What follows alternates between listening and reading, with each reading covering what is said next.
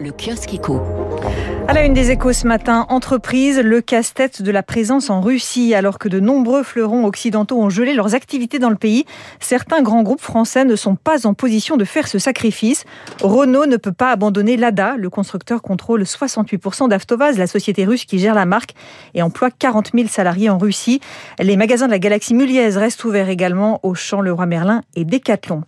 Et si la fermeture du McDo de la place Pouchkine servait Poutine, c'est à dire dans le Figaro Quels sont les effets de ces décisions sur le moral des moscovites? Selon Fabrice Naudet-Langlois, le risque d'une allégeance renforcée envers Poutine est réel chez une partie de la population. Il ajoute que cette décision marque un repli de la Russie sur elle-même, annonciateur d'heures sombres. Toujours dans les échos, ce que la guerre en Ukraine va coûter aux Européens. L'économiste Jean Pisani-Ferry estime le surcoût de dépenses dans l'Union européenne à 175 milliards d'euros en 2022 la France serait moins exposée que ses voisins en raison notamment de son mix énergétique.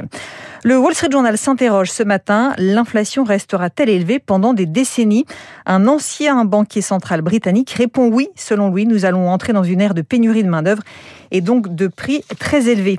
Vous découvrirez aussi dans le Wall Street Journal la stratégie inattendue des États-Unis pour faire face à la baisse des prix de l'essence. Le pays se tourne vers le Venezuela.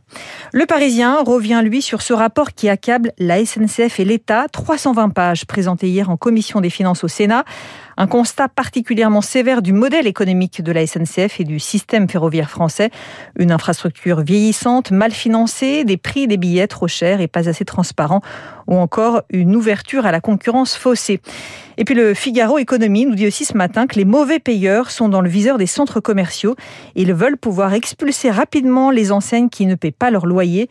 Euh, depuis 2019, le taux de recouvrement est passé de 95 à 85 les centres commerciaux déplorent qu'aux côtés d'entreprises réellement mises en difficulté par le Covid, d'autres s'abritent derrière la pandémie euh, pour cesser de payer.